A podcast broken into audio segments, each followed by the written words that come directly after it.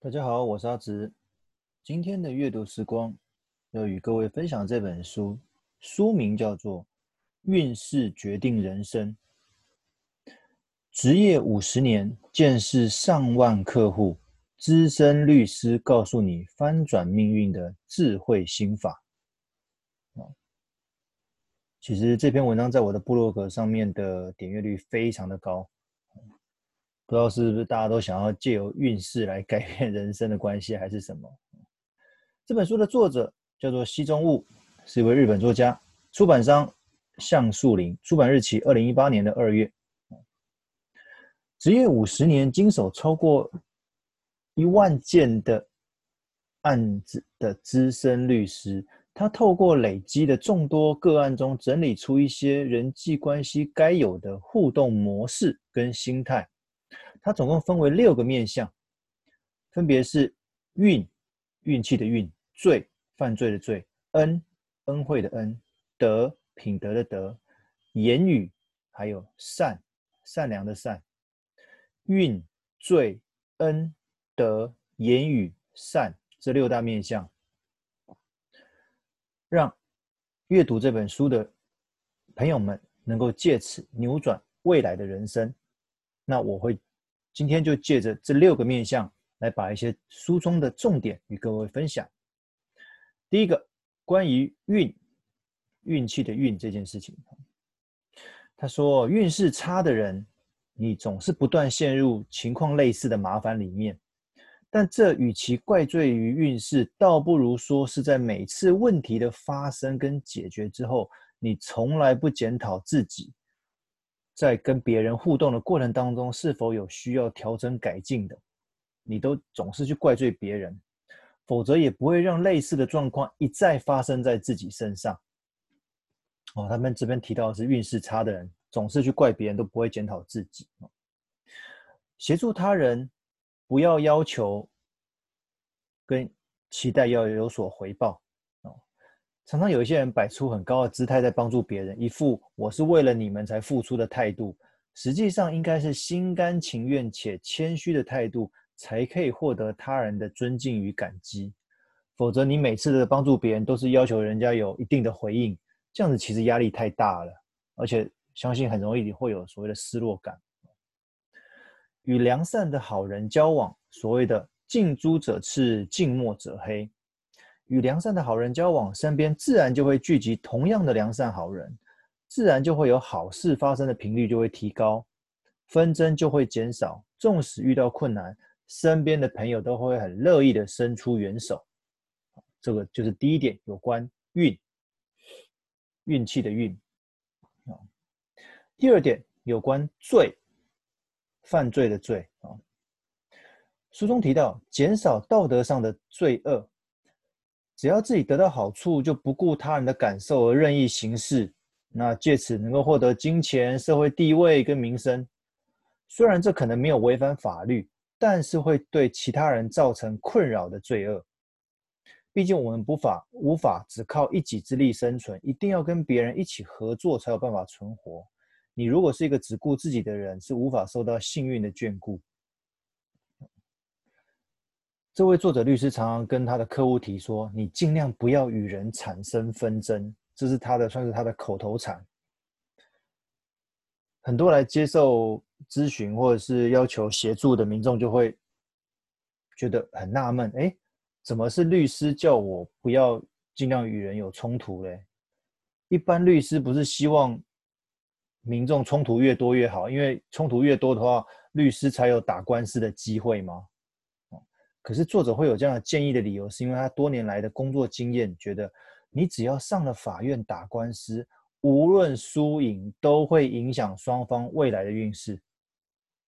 作者常常提到后代争夺遗产的例子，结局常常是双方两败俱伤，进而老死不相往来，到头来谁也没有得到好处。所以这是有关罪，犯罪的罪这一部分。再来一个恩。恩惠的恩。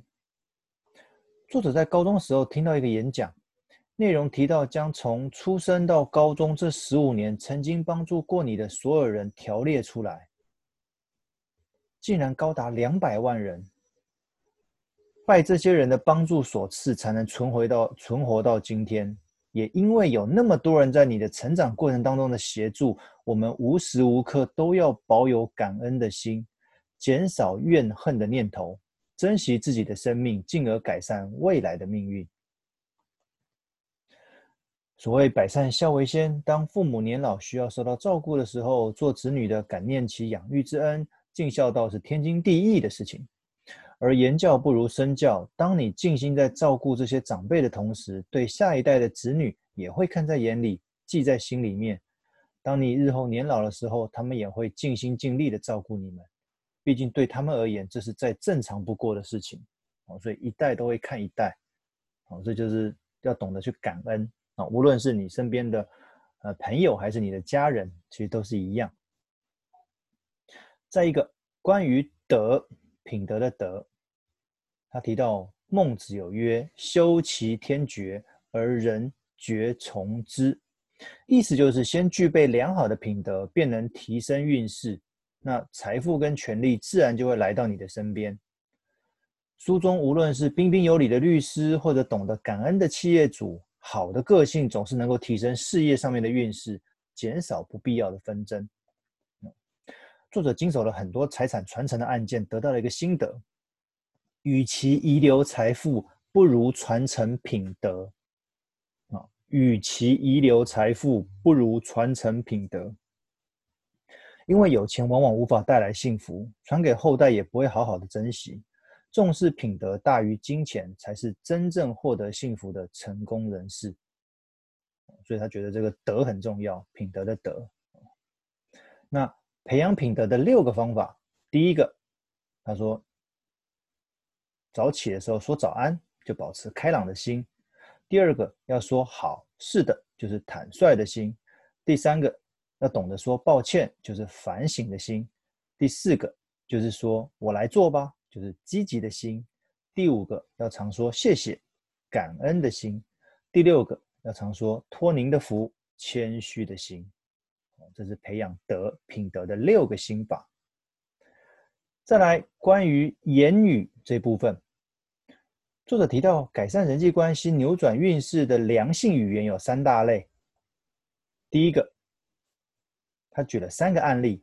第一个案例是一个原本在争祖产的兄弟，弟弟突然说了一句话说：“我绝对不会做出不利于哥哥的事。”诶这句话一说出来，让争祖产的问题瞬间解套，因为这是为他人着想的一句话。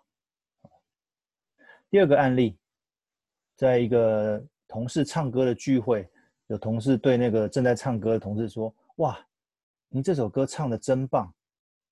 诶，让过去总是婉拒在众人面前唱歌的同事开始勇敢唱歌了。那这就是赞美的话。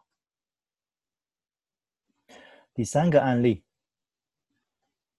有一个小朋友，他的梦想是开一间杂货店，哦，就像现在的便利商店一样。虽然受到同学们的嘲笑，但是老师却一直鼓励他，希望他能够开一间镇上面最棒的杂货店。而长大后，也真的实现了面梦想，开了间杂货店。这是鼓励的话。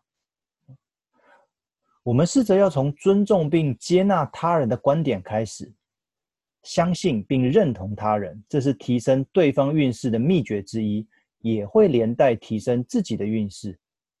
你也可以透过手写贺卡联系感情，这是作者强力推荐能够增加运势的方法之一。这就是关于言语的部分。第六个，关于善，善良的善，所谓善有善报。可以试着透过行善来累积未来的好运势。书中有一段提到，叫做“下作行”，令我印象深刻。首先，明白从事一般人不愿意做的事的人有多辛苦；其次，对这群人怀有感恩的心；最后，消除自己的傲慢自大，进而养成谦虚的态度。这是所谓的“下作型”。作者提到，在他的职业期间，经常遇到离婚的官司，可是作者却先从如何让另外一半停止外遇来化解离婚的可能。虽然这可能会将可能的诉讼费用向外推，但是却能让一对夫妻重修旧好。一个转念就可以让世界、让社会变得更好，很值得我们的学习。书中还有很多很有趣的案例，但是都是会影响我们接下来的所作所为。重点还是要透过身体力行，才能提升未来的运势，才能自然而然就会让你的财富或者权力。同步提升，哦，所以这几点是提升你人生运势的几个方法，有些是心法，有些是技法，供各位参考。各位有兴趣的话，也可以去买这本书来看看。今天分享到这边，谢谢各位。